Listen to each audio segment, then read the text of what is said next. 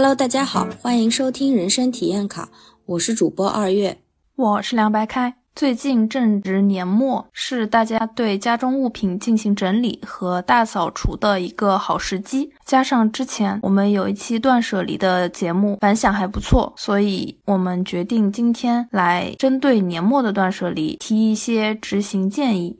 嗯，我可以简要介绍一下。二月呢是一个执行断舍离多年的这么一个，在我眼里有一点迷恋这个东西的一个人。你不如说我有点病态吧？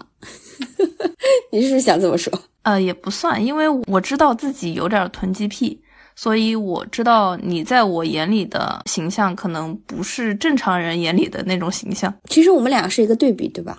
我是一个比较坚持极简和断舍离的这样一个态度，但是你本身是有囤积癖的。嗯，这次呢，我们也会通过自己的年末断舍离的分享。来给大家提供一些执行层面的建议，希望大家听完这一期之后会有收获，能够更好的执行自己家中的年末大扫除计划。下面我们正式开始。如果你和我一样是原本就对家中的物品数量以及秩序和整洁程度维持的比较好的人的话，其实年末大扫除对于你来说，或者说年末断舍离对于你来说，其实并不难。只需要按照你原本的区域划分，对物品进行针对性的断舍离和清扫就可以了。但是如果原本你是一个家中比较杂乱的人，你想趁今年的年底进行一个比较彻底的断舍离和整理的话，以下就是我们的执行建议。首先，第一个就是你需要将家中的物品按照使用场景大致归位。比如说，长在沙发上的衣服，你需要和其他衣服放到一起去。还有就是家里的各个房间、各个桌子上存在的你不知道多久之前用过的水杯，你需要把它们全部集中到厨房里去，以便后续进行处理。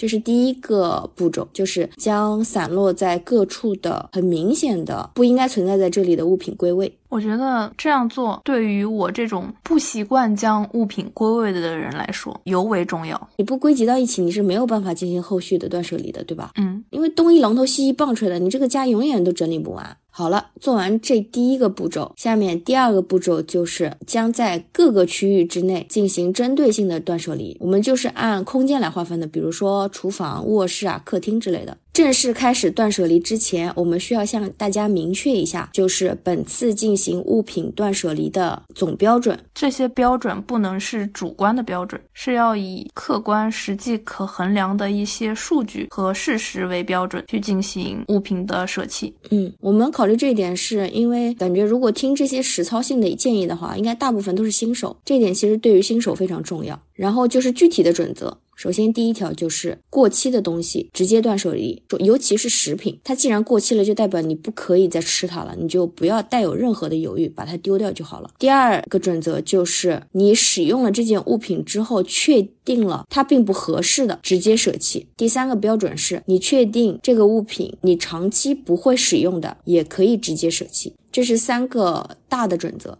然后在具体操作的过程当中，我有一些建议。听众朋友们，如果是上班族的话，我建议大家在工作日有空的时候，可以每天晚上去整理一些，每天整理一点，这样就可以不占用周末的时间。不然这个东西可能会整理一整天，比较影响周末的休息体验。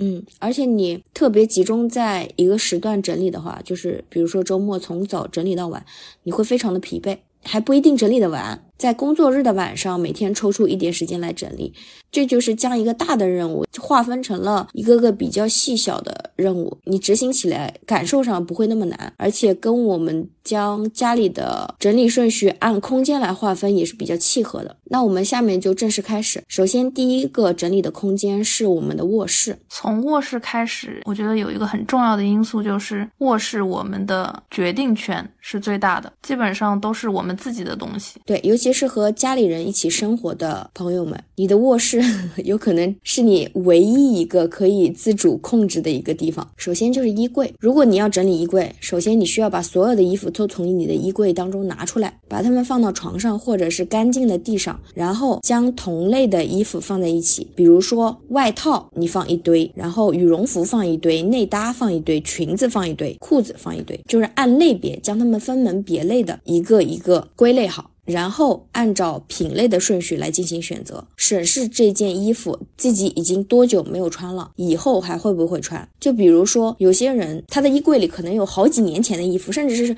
他已经上班了。衣柜里依然保留了学生时代买的和穿的衣服，那这个时候你把它拿出来，你就会发现你个人的穿衣风格已经发生了巨大变化的情况下，那么曾经的你喜欢的那个风格，当下已经不适合你了。那么这种衣服的断舍离其实相对而言还是比较轻松的。又比如你的身材发生了比较大的变化，以前很瘦，现在发福了，或者说以前很胖，现在减肥成功了，那么以前的衣服的尺码对你而言是不合适的。那么在这种情况下，你可以非常坚决、非常果断的选择舍弃这一部分已经不适合现在的你的这些衣服。然后是我自己的个人的年末断舍离的分享，就是我的衣柜里面有非常多的既不适合现在的我，但是我又没有办法丢弃的衣服，就是我的夏装，上下的夏是指我的那些裤子和裙子们。为什么呢？是因为近几年我的体重变化特别大，一八一九年的时候减肥成功了，那个时候最低的体重是九十几斤，然后最近几年又发福了，发福发到比原来更胖了，体重的最高峰要达到一百三十几斤，所以我的衣柜里现在就集齐了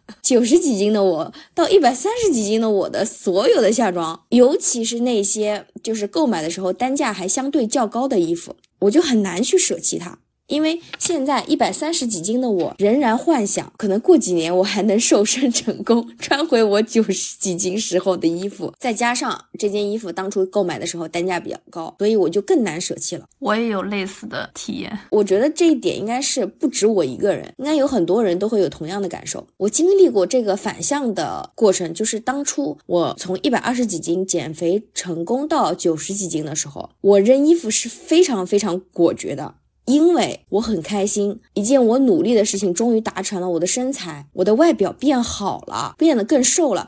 那么那些胖的时候的衣服，我现在已经不适合了，我可以非常快乐的舍弃掉它们。但是代表了曾经那个在我的脑子里更好的自己的那些衣服，代表了曾经的那个自己的那些瘦瘦的衣服。我却舍不得都丢掉，就是对于自己的未来仍然抱有一些不是那么实际的期许。当然，刚刚我们分享的这一点是我们俩存在的毛病。如果大家能够做到果断的丢弃的话，你是如何做到的？欢迎在评论区分享一下你的心路历程，让我们学习学习。然后，针对比较出阶的断舍离的实践者，我这个也是从日剧当中。看来的，因为最近过年嘛，大家可能会有购置新衣服的需求，可以和原本的衣柜里的同类衣服进行置换，就是买一件新的，然后扔掉一。件相对旧一些、你不怎么穿的衣服。关于这一点，我还想跟大家说一下，就是首先作为一个极简主义者，我不是特别的赞同，就是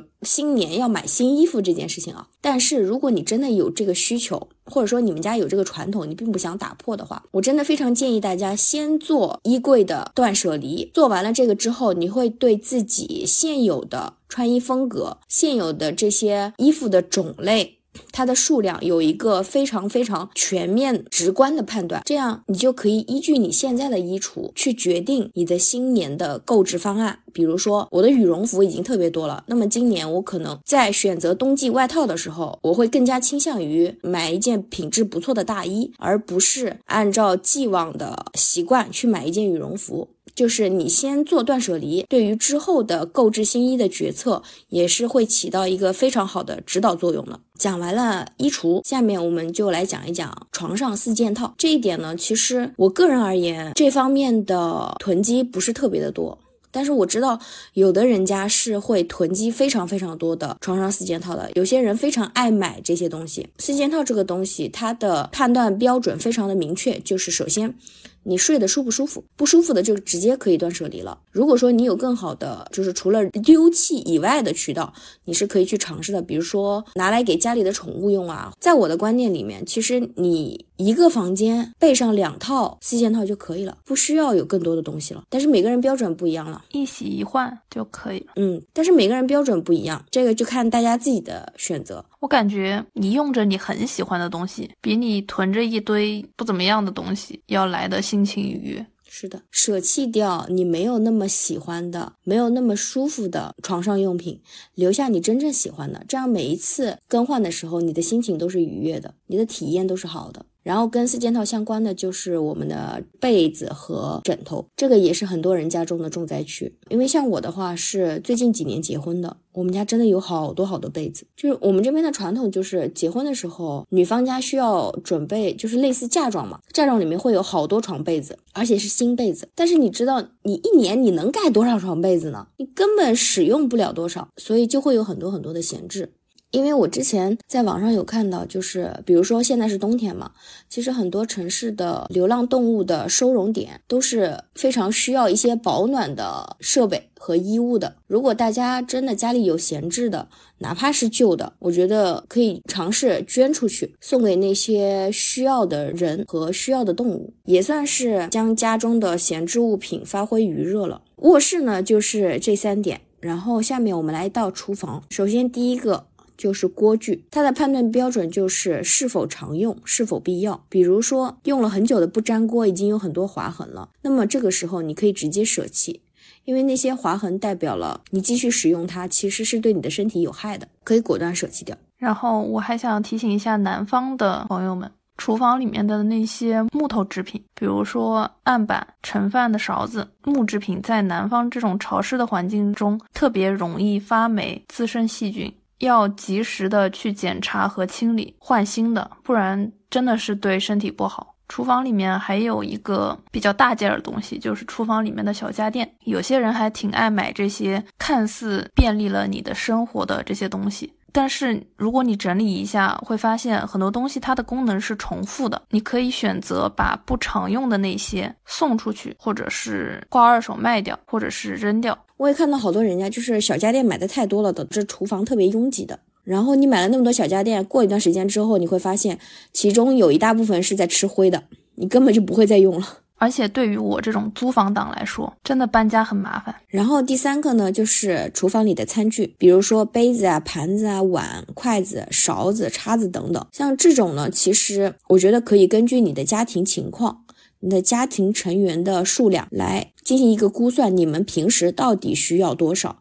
从现有的这些物品当中挑出常用的、喜欢的、好的，然后将过剩的那一些直接扔掉，或者是转二手都可以。你比如说像我的话，就是家里勺子特别多，我是一个还蛮喜欢买勺子的人。但是多了之后，在我这次做断舍离的时候，我就发现有一些勺子是我以前就是网购的时候随便买的，价格特别低，然后也没有标明是什么不锈钢。那这种情况下，我就会优先抛弃那些我不知道它安不安全的这些餐具。会优先把它们丢掉。还有一个就是筷子，我们中国人用的筷子绝大部分都是木质的。其实木质筷子有一点就是你是需要定期更换的，因为时间用长了之后它容易滋生细菌。所以在年末进行断舍离的时候，大家也可以看一看家里常用的筷子的一个状态。如果状态不是特别好的话，也可以果断的扔掉，用上或者是买入新的筷子，也算是一个新年新气象嘛。这次断舍离，我还扔掉了一个我用了好几年的保温杯。为什么扔掉呢？因为它不保温了，就是它已经失去了原来的功能了。但是之前为什么一直没扔呢？首先，第一个是因为它当时买的时候单价还比较高，还有一点就是之前在使用的时候，我一直都是蛮喜欢这个杯子的。没有扔的后果是什么？就是家里人有一次拿出去用的时候，倒了热水进去，但是发现那个杯壁是烫手的，就很搞笑。它是一个保温杯，但是它很烫手。所以在这次做年末断舍离的时候，我就果断把那个保温杯扔掉了。然后第四个就是调料，其实调味料非常简单，你就看一下它的保质期，过期的扔掉。然后有一些闲置的调味料，你可以看一下，你问一下自己，买回来之后这个东西用了几回，你以后还会不会用？如果不会再用了，那么直接扔掉。以及我们刚刚说过的，就是因为南方比较潮湿嘛，有一些调料其实它没有过保质期，但是如果你看到它的状态不对了，比如说它生虫了，或者说它结块了，它本来不应该是这个状态的，那么也应该果断舍弃。毕竟是要入口的东西嘛，万一坏掉了，然后吃下去对身体不好，反而得不偿失了。你治病的钱都比换掉它的钱要多。是的，然后与之相同的标准就是食材，食材的话，你需要查看一下它是否还新鲜。然后，如果是干货类的，比如说香菇干啊、木耳之类的，你也是需要去看一下这个东西的保质期，以及检查一下它有没有生虫的。过了保质期和生虫的，就可以果断扔掉了。最后一个就是我们厨房里的大件，就是冰箱。冰箱清理的时候，尤其是我们的冷冻层，我们需要将保存时间过长的食材丢弃掉，还可以顺手将冰箱里的。储存的食品进行分类，比如说某一格只放海鲜，某一格只放肉类，某一格只放蔬菜。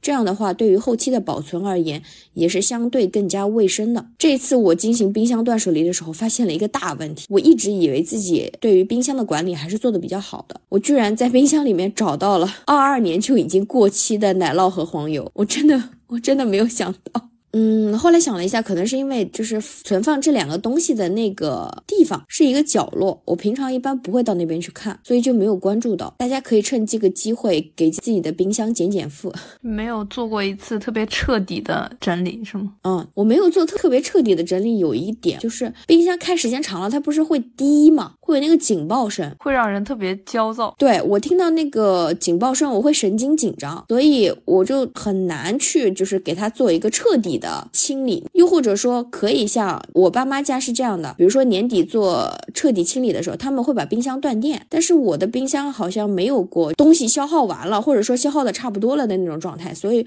我一直没有机会去这么做，所以我最近年底开启了一个冰箱清空计划，正在认真的执行当中。如果哪天成功了，我会把冰箱断电，好好的做一次彻底的清理。然后这边还想给大家一个小建议，就是自己。保存的新鲜食材，在进入冰箱之前，最好在它的包装上面标记一下购买时间和保质期。这样的话，会方便你后期看到这个东西就能够立马知道它的使用期限，并且能够及时的处理这个食材。因为我之前也出现过，冰箱里有一个东西，比如说一块猪肉，我已经想不起来我是什么时候放进去的了，可能是一个月，可能是两个月，可能是半年。那么在这个时候，我就会有点犹豫，这块肉到底要怎么处理，能不能吃，扔掉了可不可惜？这个就是一个很烦的问题，但是像我现在就是每一个都标注日期的话，我下一次看到它，我做决策的时候就会特别简单。我看到你是用便利贴贴在了冰箱的外壁上，是吗？以前是用过这个办法，但是我现在已经舍弃这个办法了，因为这样的话，那个便利贴需要及时更新。我用完消耗完一个食材，我需要把它的便利贴摘下来，我新添进去一个食材，我还需要把那个便利贴写好贴上去。我觉得这个方法特别麻烦，所以我现在采用的方法是直接在食材的包装上面贴一个便签纸，上面写明这个食材的购买时间。和保质期，其实，在食材方面或者说食物方面，我也挺有困扰的。我之前会大量的补充物资，囤一些吃的东西，但是有的买回来发现自己不怎么爱吃，有的吃着吃着发现自己不爱吃了。这些东西，我本身因为。从小家庭教育的原因，特别不想浪费粮食。我有几次硬着头皮吃下这些东西，我感觉真的对我来说是身心的双重伤害，真的吃的我犯恶心，就生理性不适。然后我心里又觉得，真的有必要这样吗？所以在这里要提醒大家，自己不爱吃的，不要勉强自己，不要为了不浪费，伤害自己的身体，伤害自己的情绪。最好的就是在买之前，在做购买的决策。之前就想清楚这件事情。少买一点。我的购物习惯是，如果这个东西我之前没有尝试过，不确定自己喜不喜欢，那么我在初次购买的时候一定会买最小包装的、最小规格的那个东西。我在尝试之后，如果觉得嗯我喜欢，那么我可能会回购。这样的话，相对而言的决策成本是比较小的，也能够避免浪费。包括像你说的，一下子买了太多，然后后期扔的时候，自己心里会有很大的负担。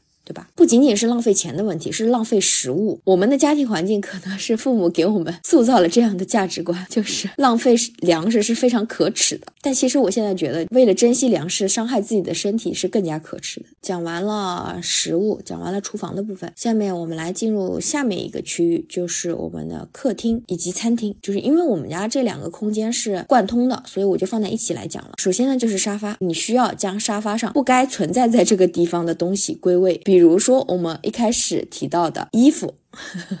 不知道哪来的沙发上长出的衣服，你需要将它们清走，然后就是舍弃掉多余的抱枕、玩偶以及毛毯等等。大家的生活经验应该都是这样的吧？就是沙发上总是会莫名其妙长出很多东西，因为回到家就是顺手一扔，这个东西当下你不知道，或者说你不想把它归位的时候，你就会顺手扔在沙发上或者是茶几上。我的沙发就是我放次净衣的空间，没有其他用途。其实我们家沙发也是这样的，冬天的沙发也是这个作用，就是放次净衣。但其实我觉得，就是这个东西呢，如果你的生活已经养成了这样的习惯，并且你并不介意的话，并不介意把沙发作为一个次净衣的存放空间的话，那其实也是可以的。但是看上去真的挺乱的。如果你是追求视觉上的整洁，那当然是不行了。但是如果你的视觉要求没有那么高，其实是 OK 的，因为这个空间你已经给它的功能划分到次净衣了，它不是一个待客的地方，它就是一个次净衣的存放处的话，那就就是 OK 的呀。说完了沙发，我们说电视柜。电视柜现在是，嗯，应该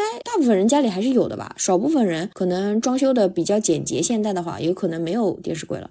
因为我们家是有的，然后电视柜的收纳空间还蛮多的，所以在整理电视柜的时候，我需要舍弃掉多余的装饰品，还需要将收纳空间当中很多无用的小杂物丢弃掉。因为电视柜的收纳空间很多，所以我特别建议大家，就是将你需要存放在这个电视柜当中的所有物品集中到一起，然后将它们分类，按类别来存放。比如说，这一个抽屉是专门用来放电子产品的，另外一个抽。屉是专门用来放清洁用品的，这样的话，你在寻找这些东西的时候会特别的简单，特别的节省你的时间成本。下面就来到了。餐桌，我觉得餐桌保持整洁是非常重要的一个事情，因为我看到有很多人家餐桌上永远堆着一堆乱七八糟的跟吃饭无关的用品，然后等到要吃饭的时候，他们会将物品扫到一边，留出一部分空间来吃饭。我觉得这一点真的特别特别杂乱，看起来特别特别让我觉得难以接受。所以我觉得餐桌上你只需要留下必要的物品就可以了，比如说你的纸巾，比如说一点点装饰品，一到两个最多了。就可以了，将除此以外所有的杂物都清理掉，让他们找到属于自己的那个空间。然后让餐桌这个桌面保持一个干净整洁的状态。说完了餐桌，下面就是大家的入户，就是玄关处的鞋柜。我们需要将穿着不舒适的、不会再穿的鞋子，以及功能过多、重复的、没有穿着场合的一些不必要的鞋子清扫出门。这个断舍离的规则其实跟衣服是差不多的。然后呢，讲完了客厅和餐厅，下面我们讲讲卫生间。卫生间的话，其实空间一般而言，卫生间。的空间不会特别大，东西也不会特别的多。但是其实我有看到有些女孩子的卫生间东西是特别多的，我看了觉得好恐怖啊！因为对我而言，洗手台我只放日常的清洁用品和护肤品，或者说化妆品，所以就只有几样东西。我是一个极简护肤的人，所以东西会非常少。就比如说我的洗手台上面只有牙刷、牙膏、洗手的以及我的面霜，没有别的东西了。但是有些女孩子那个洗手台上面全是东西。我有朋友，她每一样清洁用具都有两三个，甚至。四五个同时放在一起，所以洗手间就特别特别杂乱，东西特别多。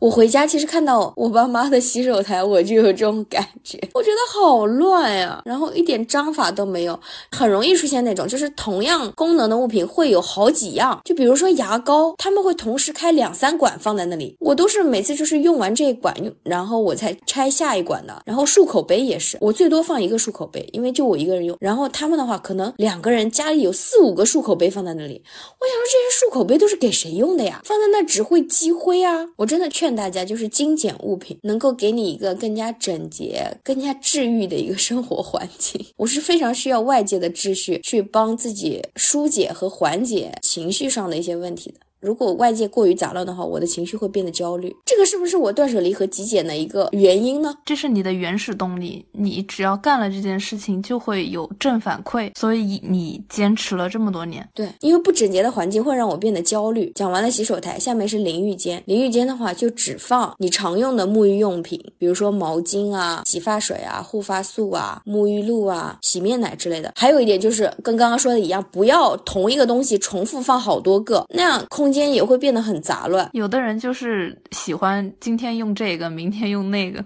根据心情而定，是吧？对，这样讲的话，也要尊重人家的生活习惯。大家按自己的喜好，在不减少自己生活乐趣的基础上做一些减法。然后下面就是浴室的收纳。之前讲洗手台的时候，不是有讲到护肤品或者化妆品吗？其实这边我还想提醒一下大家，就是因为很多女孩子会尝试不同的护肤品或者说是化妆品嘛，那在这个过程当中，其实你会试到并不适合自己的，对吧？那么在这次年末做断舍离的时候，我就特别建议大家趁这个。机会将那些并不适合自己的产品断舍离掉。如果是原本单价相对比较高的、保存比较完好的产品，你可以上闲鱼出二手；如果是没有太多价值的，你可以直接选择扔掉，不要留着那些本身并不适合自己肤质的东西，这样只会挤占你的空间。而且其实你已经知道它并不适合你了，你以后不会再用了。讲完了以上的几个空间呢，下面我们讲一讲其他的，就是家里的一些杂物，不太好规定它的具体的存在空间。的我都放在下面来讲。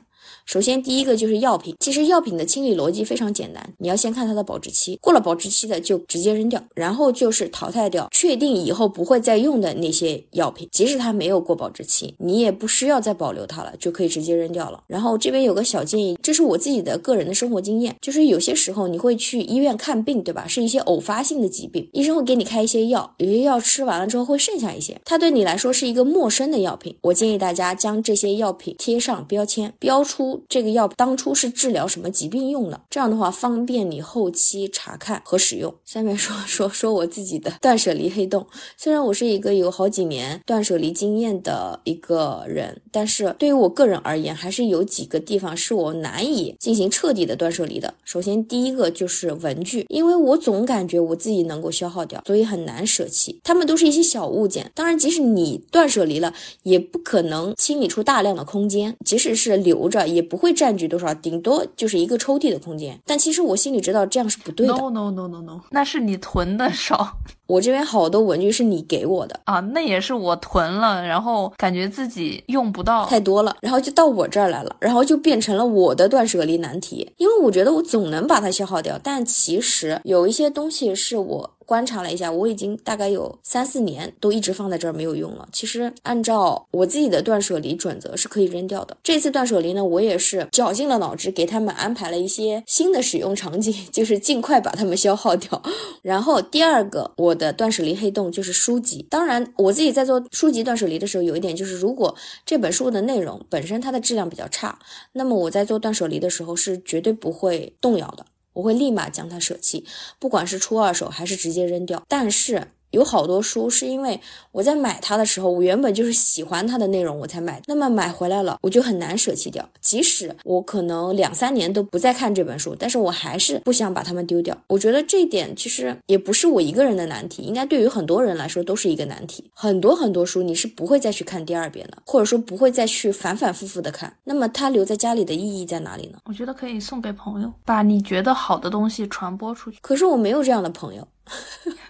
我没有我可以送书的朋友，你知道吗？那你送给我，那你有你是又是一个有囤积癖的人，那我到底是在给你送礼物呢，还是送垃圾呢？第三个，我的。断舍离黑洞就是电子产品。其实，在录这期节目之前，我已经跟梁白开分享过了。我自己在做电子产品断舍离的时候比较难，就是因为有一些东西它的二手处理的时候，它掉价掉的太厉害了。如果我出二手的话，感觉会亏很多，所以我的心里会不平衡，就很难去将这个个物品断舍离。即使我现在的使用频次是非常非常之低的，低到年度使用频频次为零的这种状态，我依然不舍得将它转卖掉。比如说。我的 Kindle，我的 Switch 也是一样的，哎，但是有 有一点很好，就是买 Switch 的时候买的那些游戏，我都是买的卡带。然后我这次将确定再也不玩的游戏卡带出了二手，回血六百块钱左右，我还是比较满意的，回血率在百分之六十八的样子，那这一点我还蛮开心的。其实这个断舍离的过程，我也在提醒我自己，就是以后在购买电子产品的时候，我需要更加的谨慎。比如说我的 Kindle，当初在买的时候，我是定了一个读书计划的，我一年需要读完多少书，然后我综合了很多方式，Kindle 是非常方便我在上下班通勤的地铁上看书的一个方式，因为它很轻薄，然后随身携带，非常的便利。如果是买实体书的话，首先带起来很重，还有一点就是在地铁上，你用实体书看书会显得很装逼，所以我没有办法去实践这一点。然后我又不是很喜欢用手机的小屏去看书。我觉得对我的眼睛非常的不友好，我的阅读体验会很差，所以综合而言，我就买了 Kindle。但是买了 Kindle 之后，我发现我从小就是一个不爱看书的人，即使我买了 Kindle，我也并不会因此变成一个爱看书的人。所以最后的最后，就是 Kindle 它就沦为了一个闲置品，沦为了真正的泡面盖子。其实经过这次之后，我的感受是，断舍离对我自己以后的生活也是有很多的指导意义的。因为在这个过程当中，我会反思自己当初的一些错误的消费决策，重新认识自己。嗯，然后对以后的自我定位的修正。包括自己的购物也能构成一定程度上的指导。以上呢，就是我个人断舍离过程当中发现的我自己的一些比较薄弱的地方。然后还有一点关于家中的零碎杂物的一个建议，就是推荐大家将它们分类存放。比如说，正常的很多家庭都喜欢囤货的，比如抽纸、洗发水、沐浴露或者牙膏这一类的，你将它们分类存放的话，首先第一点就是你。只要去探查那一个空间，你就可以非常直白的了解到家中的目前的囤货情况是什么样子的，然后以此为依据来帮助你决策什么时候实行下一次的家庭囤货计划。第二点就是你在需要补货的时候，就可以直接到那个地方去拿取就好了。经过了以上这些空间。包括这些分类的一个整理断舍离之后，有些人会发现，可能同一类物品会出现在多个地方，就是它出现了多个聚集地的情况。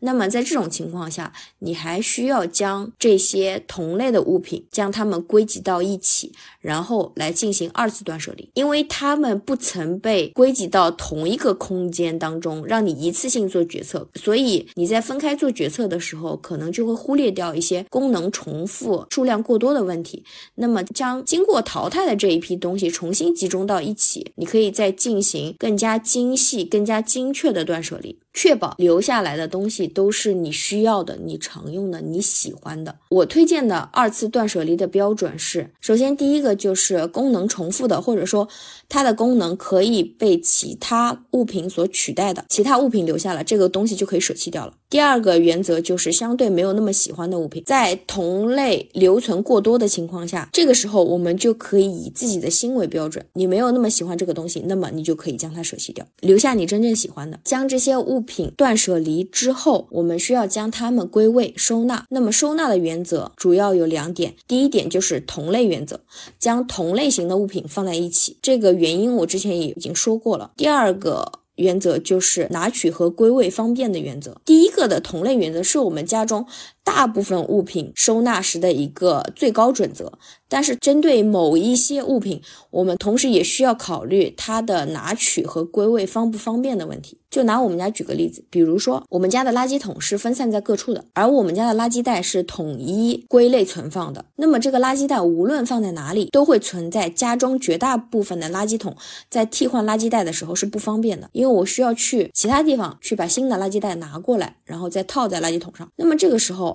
我们在收纳的时候就不能只考虑同类原则，我们还需要考虑拿取方便的原则。我们在家庭做收纳的时候，就可以将你的新的垃圾袋放在你的垃圾桶的固定位置附近，这样你在每一次更换垃圾袋的时候就会非常的方便，不需要每次都跑来跑去、跑来跑去的。一切原则以你的生活便利为第一准则，不要盲目的、刻板的追随同类归纳的原则。好了，以上就是我们根据自己的这一次年末断舍离的经验总结出的，我们觉得比较有指导性的一些断舍离建议。下面我想聊聊，就是在这个过程当中，我自己的一个问题，我自己个人遇到的发生在我身上的问题。首先，第一个就是我在断舍离之后，发现我们家出现了很多没有用的收纳盒，都是我以前购买的。就是我在断舍离和极简初中期购买的一些收纳盒，是为了将物品更好的归类收纳购买的。但是我在做完断舍离之后，发现这些东西都没有用武之地了，因为我已经将无用的、多余的东西清除出了我的生活，所以他们就被闲置了。这点也是我非常非常建议刚刚开始断舍离的新手们要注意的，就是谨慎购买收纳用品，因为这些收纳用品最后也会成为你的闲置物品。我想问一个问题，你觉得这些收纳盒是需要的？然后你购买了？这个时间段到你发现这些也是你需要断舍离掉的东西的这个时间点，中间大概隔了多长时间？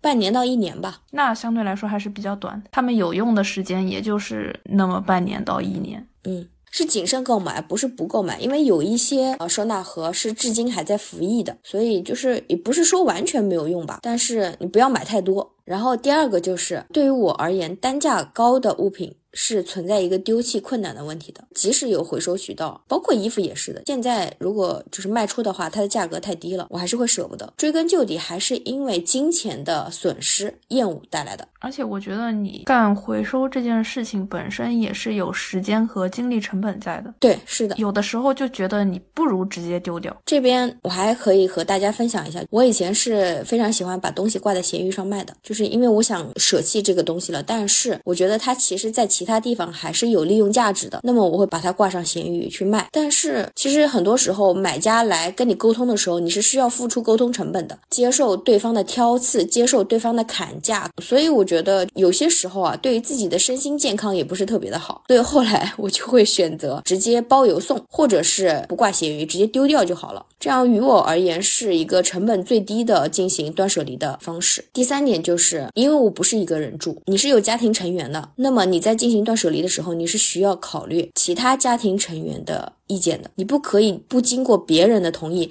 把你们共有的，甚至是属于他人的物品直接丢掉，这样是非常非常不礼貌的，也不尊重对方。所以在这个时候呢，你需要寻求对方的意见。我目前还好，但是如果你碰到了一个像凉白开一样有囤积癖的人，那你就完蛋了，家庭矛盾是不会少的。所以在这个时候，就是需要大家调整好心态。物品这个东西，它的所有权是对方的，你可以征询对方的意见。如果对方实在不同意，就不要勉强，你只要管好自己的物品。和整理好自己的空间就 OK 了。最后呢，给大家一些小 tips，就是我个人感觉年底的断舍离大扫除和播客非常的搭。我在进行年底断舍离的时候，都是开着自己喜欢听的播客，一边听一边进行整理的。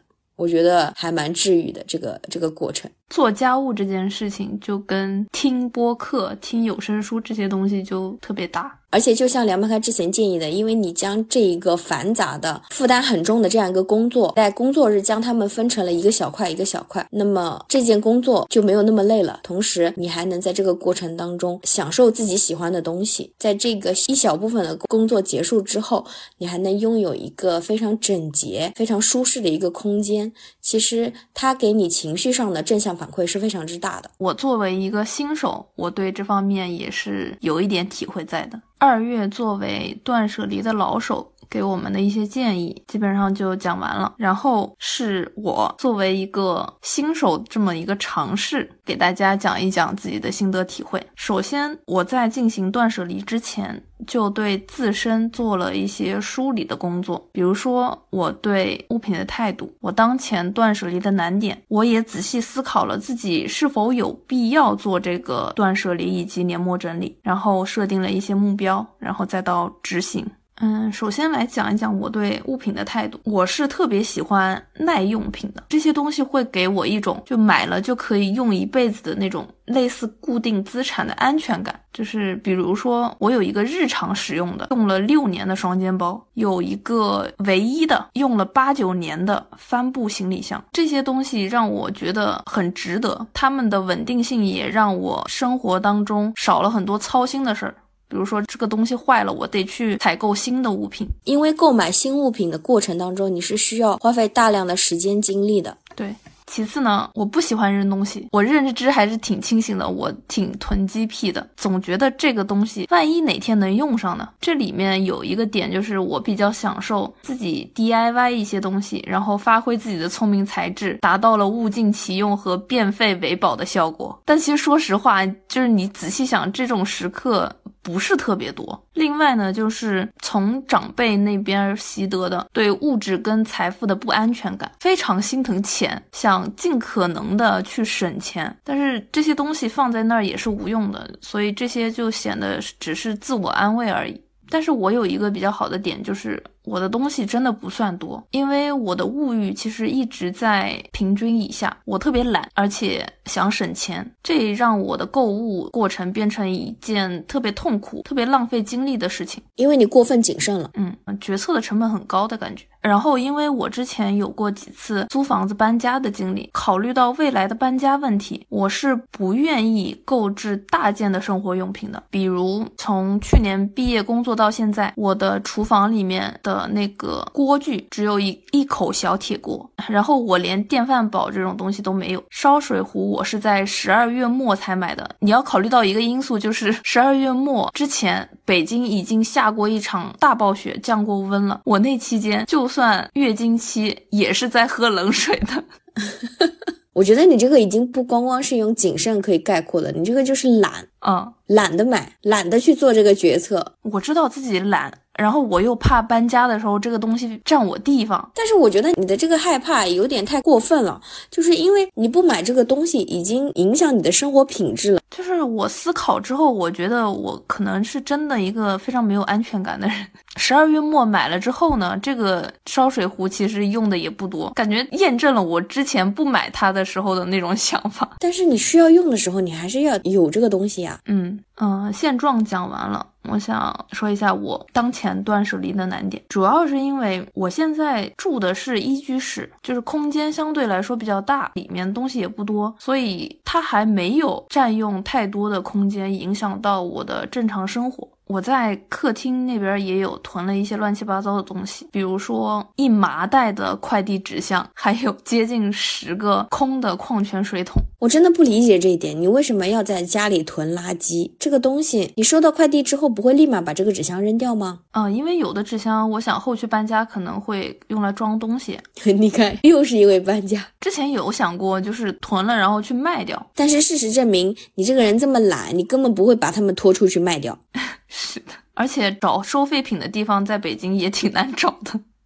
我们不是经常收快递吗？这个快递，除非我需要这个纸箱，让我一次性方便的把东西搬回家，否则那个纸箱我会在小区楼底下就把它拆掉，然后把那个纸箱就扔掉。这个东西我就不带回家的。我从大学开始的习惯就是这些快递纸箱和快递当中会有的那种包装袋，我会用来扔垃圾。但是其实它的数量远远超过你扔垃圾的需要的那个数量，所以就囤了一堆在那儿。那我真的劝你以后就不要把这些垃圾带回家，这一点能够后续帮助你避免掉许许多多的犹豫的徘徊的瞬间。这里要说一点，我不知道是不是北京都这样，快递都是送货上门的，是这样的吗？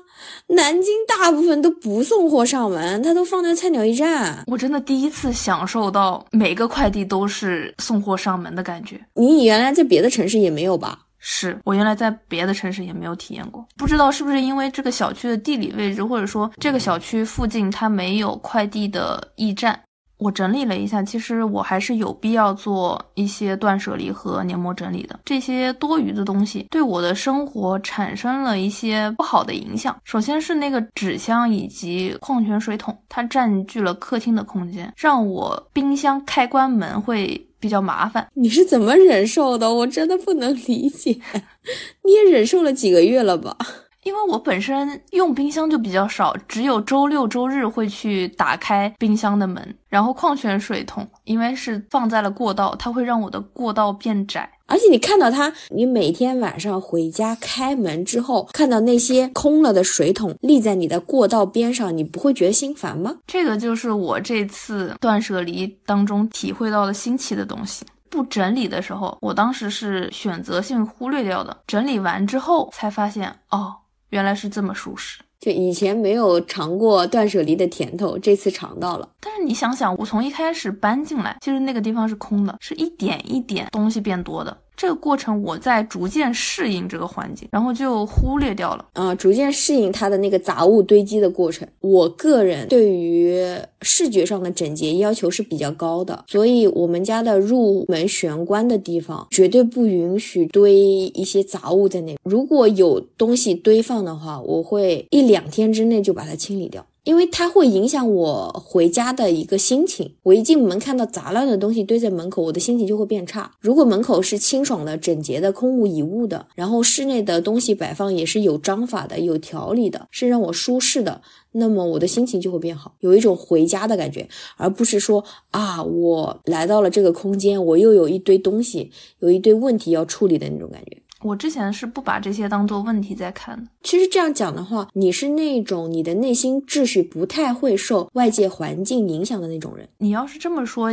是的，然后呢，在我生活的区域，虽然物品在我心里有一个指定的收纳区域，但是我没有物归原位的那个习惯，所以 我的房间日常是凌乱的。我需要间歇性的进行大整理，然后把房间重新变回整洁的那个样子。但是你这样的话，你没有归位习惯，那你过一段时间之后，这个房间不就又乱了吗？对啊，所以我说我日常是生活在一个凌乱的空间里的，然后间歇性的发愤图强，给它。全部整理一遍，在偶尔的那一次大整理之后的两三天，它可能是非常整洁的，然后就又乱了。可是我其实我其实我觉得这样的话，工作量反而是大的。我此次行动的目标就是，我想找回舒适的生活空间，简化我的日常生活，实现路径：一是尽量找到这些物品其他的使用场景，找到一些它的其他价值代替直接扔掉。这样的话，就是对我心理上来说更容易接受。操作起来难度更小一点，然后把物品重新审视一下，收纳在日常使用的地方，更好的适应我这个懒人，以最小的努力去保持我房间的整洁。这个收纳原则对于绝大部分人都是适用的。我想起来之前看那个《我的家里空无一物》，那个女主把家里所有的东西都放到了柜子里，要用什么的话就再从柜子里面拿出来。这点不理解，对吧？对我真的是挺无法理解的。就在这个整个整理的过程当中，我有一点点理解你了，我体会到了那么一丢丢上瘾的感觉。对什么上瘾？对扔东西有点上瘾，体会到那种爽感了。这个东西不整理还好，整理之后扔了一些东西之后，就是你看到房间里面多出了这些空间，视野都开阔了，就开始想其他的东西是不是也可以消失到我看不见的地方。从开始到结束，我感觉中间有一个过程，就是我越整理就越觉得自己房间乱，东西多。对，因为你的你的容忍度变了啊，是的，就是第一次体会到这种感觉，还是很新奇的。就以前这种东西我都是忽略掉的，现在就越看越不顺眼，越看越烦。特别是我那个扔那个废纸壳的时候，我一直想怎么怎么去再利用它，怎么去再利用它。然后仔细研究了一下，发现真的利用不上，我就直接把它扔掉了。因为之前一直有再利用的这个问题困扰着我，我直接把它扔掉之后，就感觉这些问题也跟着都没有了，就会有一种身心舒展开的感觉。这种感觉是真的要自己去真正的去做了断舍离之后，你才能体会到的啊！我觉得心情不好的人可以尝试一下，说不定找到了 自己另一个乐趣所在。它不是那种让你欢快到极致的那种爽感，而是一种幽微的，会给你一种平淡生活当中的一个小小的情绪高点的感觉，就是会让你爽那么一下。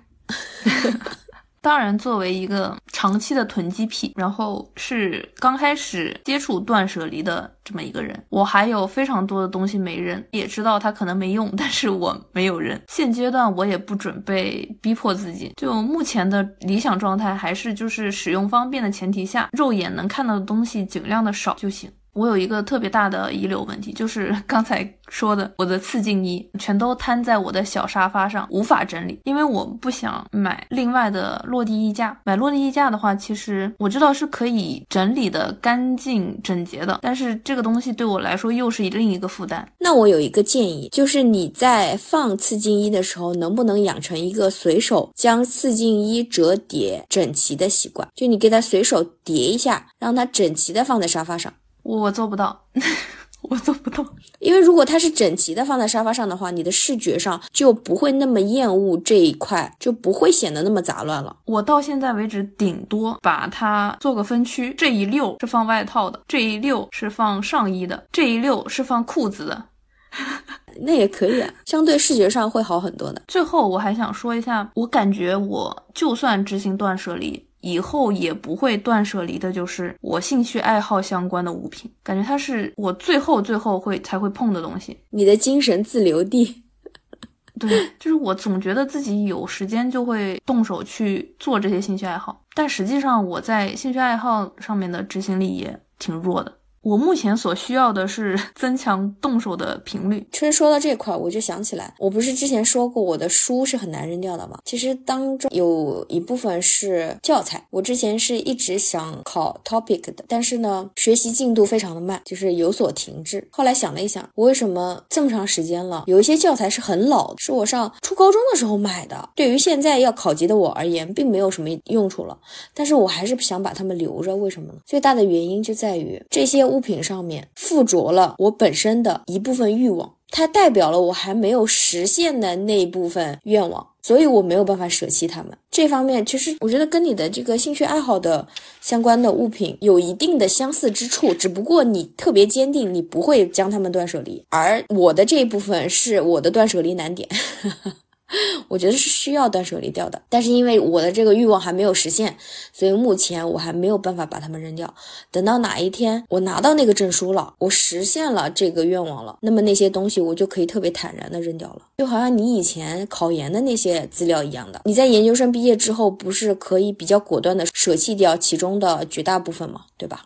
嗯，因为你已经实现了那些东西，只是一个过程，对你而言已经不重要了。而我的这个愿望还没有被满足。其实我刚才讲我的断舍离初尝试的这些，我在整理完之后就发现一件事儿，我发现我的这次断舍离只是扔了一点垃圾，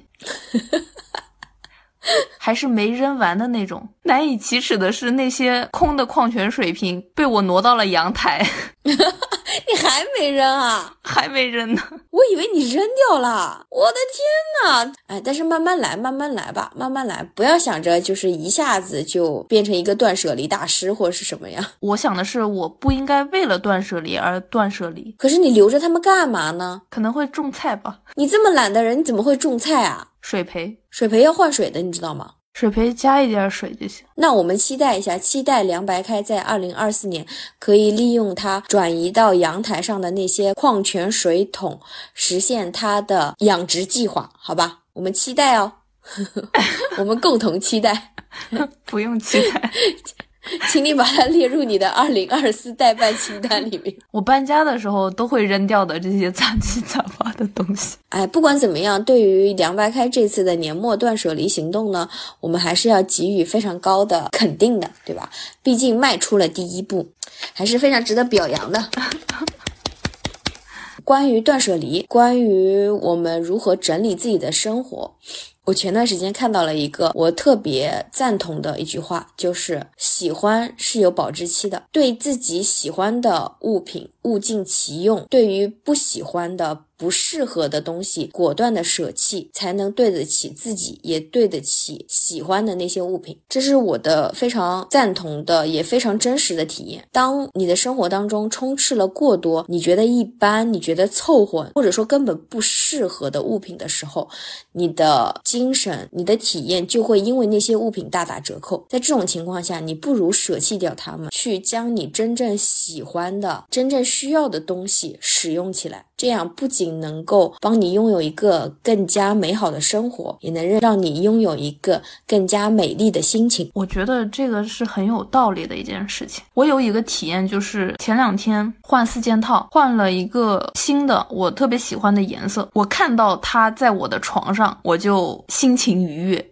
这就是你在使用、你在享受你喜欢的物品啊。嗯，你看跟它相比，以前用的那些就显然就是平常，就是凑合。我觉得就挺有道理的，就是一个东西你觉得你很喜欢，但是你舍不得用，但是这个东西你又不会时常把它拿出来去看。你说看它会让你心情愉悦，但是因为你不使用它，所以你跟它的接触次数就会很少，它让你心情愉悦的次数也会很少。但是你如果日常使用它的话，它融入你的生生活，它是会持续的让你的心情有所改善的。每一次的使用都会让你愉悦，而且还有一点就是，有一些东西你当下是喜欢的，如果你将它闲置，你将它尘封一段时间之后，你再拿出来，可能你就不喜欢了。嗯，那么你错过了这一段喜欢的时间，当你再把这个崭新的东西拿出来用的时候，你发现你已经不喜欢它了，那么它能给你带来的情绪价值就消失了，它就只剩下它原本的那个功能性的作用了。其实这是非常可惜的。我们要重新思考一下，先苦后甜，先吃坏的水果，再吃好的水果这种行为模式，这个逻辑是对身体有害的。我还想到一点，我不知道这样说会不会显得有点矫情，就是喜欢一个人其实也是一样的。我刚才脑子里也是这个，你喜欢的这个情绪也是有保质期的。我前几天才在一个博主那边看到的，我觉得我的现实生活也是这样的，就是你感觉你喜欢一个人，喜欢到你无法克制的程度了，那你就去接近他。接近他的过程当中，你可能很快就会发现他不是你想象中的那个人，你就不喜欢他了。与其让自己在那个拉扯跟自我压抑的那个阶段。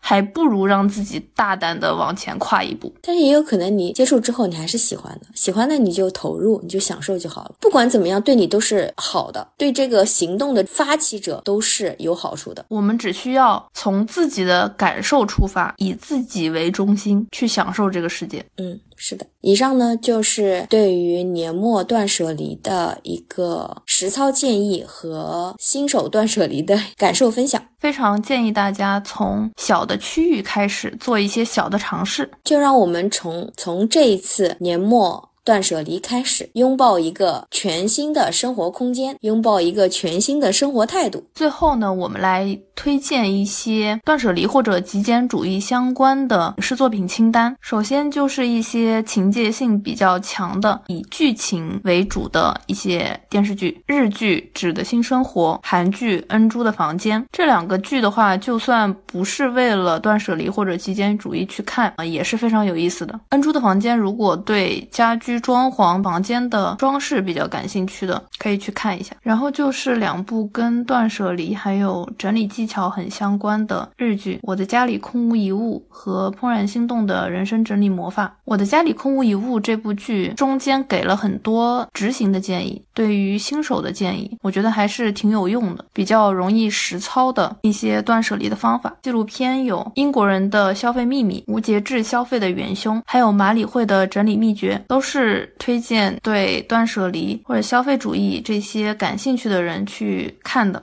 除了这些以外，凉白开还整理了一些其他的相关的剧集和纪录片或者电影。大家感兴趣的话，可以去我们这期节目的 show notes 里面去找来看一看。以上呢就是本期节目的全部内容，我们下期再见，再见。希望大家在新的一年里能够好好做整理。然后有一个新的开始，希望我们的春节假期快点到来，大家都能买上票。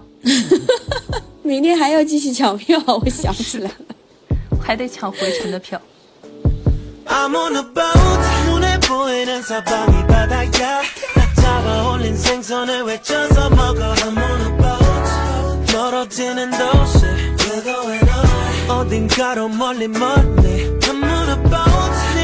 원했던 건 그게 전부야. 흘러가는 파도 안에 흔들리는 boat. 멀어지는 도시